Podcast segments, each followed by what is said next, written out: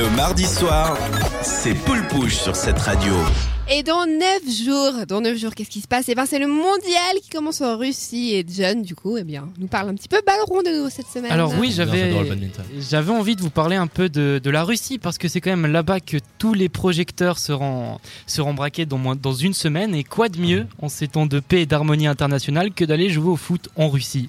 Parce que oui, la, patrie de la vodka est désormais aussi la partie du foot. Et alors, faut savoir que dans une Coupe du Monde, ce qu'on attend tous, c'est un peu le match d'ouverture. C'est c'est le match qui annonce euh, la compétition. C'est le premier événement marquant. Et cette année, on a un gros match quand même. On a Russie-Arabie Saoudite en ouverture. À eux deux, ça fait 5 défaites cette année. Il y a zéro victoire. Alors, alors je peux te dire que là, ça du- va tout péter. ah, ça va tout péter. Du spectacle, il y en aura. Il y aura des tacles par-ci, des tirs à côté par-là, des belles passes, du, du beau jeu en bref. Mais nous, ce qui nous intéresse, c'est notre Nati avec Mister Petkovic à la tête. Et d'ailleurs, en parlant de Nati, ils ont fait un match amical dernièrement contre l'Espagne et ils ont fait 1-1. Et ils étaient tout contents. Mais je vous rappelle que la dernière fois qu'on a joué contre l'Espagne, on a gagné et on a quand même été éliminé en, en phase de poule de, de la Coupe du Monde. Alors je sais pas si c'est vraiment une bonne nouvelle. Non, on n'a pas de chance d'habitude. On n'a pas de chance. hein. Mais surtout que là, on chope pas l'Espagne, on chope le Brésil. Et en plus, au Brésil, il y a Neymar qui peut jouer. Le mec, il a été blessé trois mois. Il joue un match, il marque. Tu m'étonnes que lui soit sur la liste. Oui. Parce qu'en en parlant de liste, je sais pas si vous avez vu l'équipe de France. Pas du tout. Il y a que eux pour faire des polémiques avant, pendant et après un tournoi.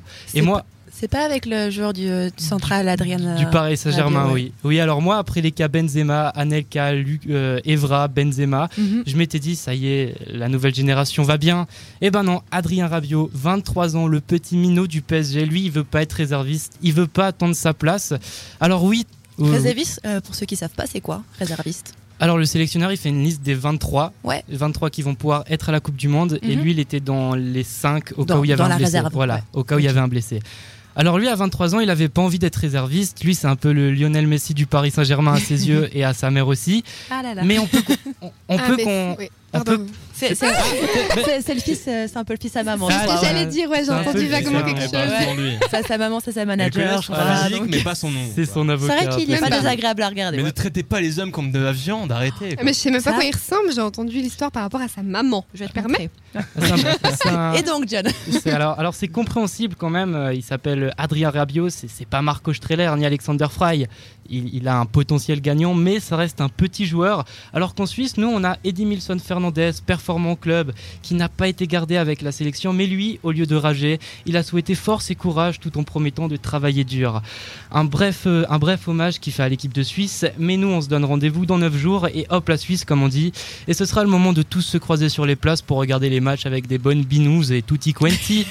Alors je vous donne rendez-vous le 17 juin, le 22 juin et le 27 juin pour les matchs de la Suisse. En espérant qu'on passe plus loin.